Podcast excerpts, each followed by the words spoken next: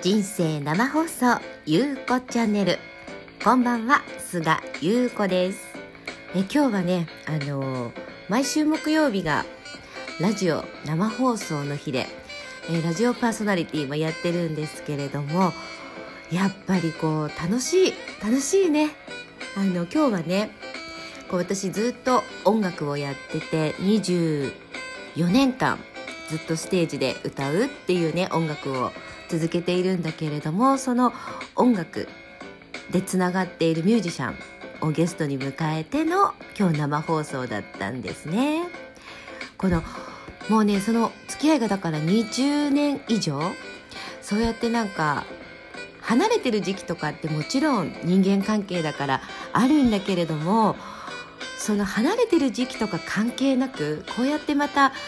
同じものを目指していたりとかやり方とかあり方が違っても求めてるものが一緒ゴールが一緒みたいなね仲間と一緒にこう刻んできた歴史っていうのはやっぱりこうかけがえのないものだなっていうのをなんか改めて感じた一日でした、えー、そんな中でね今日は強みと才能についてねちょっとお話ししようかなと思います。今やっぱりこう働き方だったり自分の生き方それから自分自身って何なんだろうこういったものと向き合う人すっごく増えてますよね。でこれやっぱり強みとか才能っていうのは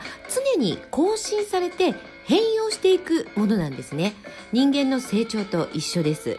でそういう変化だったり更新されていく強みと才能。これはねもう出会いが全て運んできてくれます。あの人とどれだけ出会えるのか。そこが浅いとか深いとかそういったことはね全然関係なくてどれだけの人と出会ってどれだけの人たちとの交流をとっていくのか。その中であ自分ってすごいちっちゃいなって感じたりとか自分って本当無力だわって感じた瞬間に才能と能力というのは強化されていくんですね。そしてそれが強みになっていくんです。あの夢とかねやりたいこと。これよくあの何が夢なのかわからないとかやりたいことわからないっていうことを結構聞いたりとかもするんです。別に夢とかやりたいことってなくてもいいんですよね。分からなくても全然いいと思うんです。で例えばすごいちっちゃな夢でもいいと思うんですよ。なんか明日は丸一日もう死んだように寝てるとかね。もうそれに憧れてますみたいなのでもいいと思うの。私もあの20代30代はもう本当に朝から朝方まで走り続けてたので とにかく寝たかった。みたいな。別にそれが夢だったわけではないんだけどじゃあ果たしてその時に夢って何なのって言われるとよくわからなかったですね。ずっとそのもう二十歳から音楽をずっと続けていて毎日ライブハウスで歌ってでディナーショーをやったりいろいろなステージに呼んでいただいて歌ったりとかねそういったこと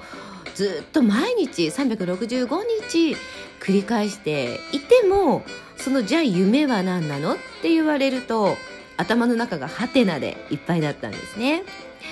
でそういうね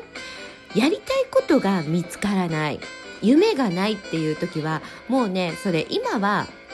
いっぱいいろんな人と出会って自分を磨きなさいっていうことなのでいろんな人と出会う。これがね一番手っ取り早いかななんて思います。私もまあ、毎日そのライブハウスで歌ってるので、まあ、いろんなお客様に会いますよね。お客様の客層がすごく年配だったんですよ。一番若くても多分40代ぐらいじゃないかな。私がだから二十歳で40代ということはもう20個以上の差がついてるからめちゃくちゃ大人ですよね。だから本当に無償の無料でいろんなことを吸収させてもらったなって思います。仕事のやり方一つにしてもそうだし例えば人間関係とかねコミュニケーションだったりなんかそういったもの全て含めてでいろんな業種の方に会うじゃないですか。多分普通に生活してたら会わないような人たちに会うことがもうほぼ毎日。なのででその中での交流の取り方だったり自分がどういうふうに対応するのかとかそういったことももちろん勉強に自然になっていた。であとねやっぱりその毎日5回ステージをやって歌うんですよ。今考えると結構すごいなって思うんですけどでその構成をやっぱり考えるじゃないですか。そうすると、えー、もうね自己満足の音楽ではなくてどうやってステージを作ったらお客様が喜んでくれるのかっていうところに次お客様目線になるんですよね。だから最初はこう自分が楽しいからとかあの自分がこれを歌いたいからっていうところでやっていくのがだんだんこうお客様目線になってお客様はこれを求めてるからこれを、えー、もう一つのイメージングとして作り上げてパフォーマンスでそれをお客様と一緒に感じ合おうになっていく。でそれをずっとやっていくと今度ねまたねあの今までの自分がやりたい曲とか歌いたい曲とは別に自分主体からのお客様の気持ちと一体化するにはっていう風にね変化していくんですね。そうするとだんだん自分がこういうステージをやりたいとか自分がこういうステージでお客様とこう一体感味わいたいみたいなねそういうのを自分で構成できるようになる。あの要するに自分で自分をプロデュースするっていうね力がついてくるんですね。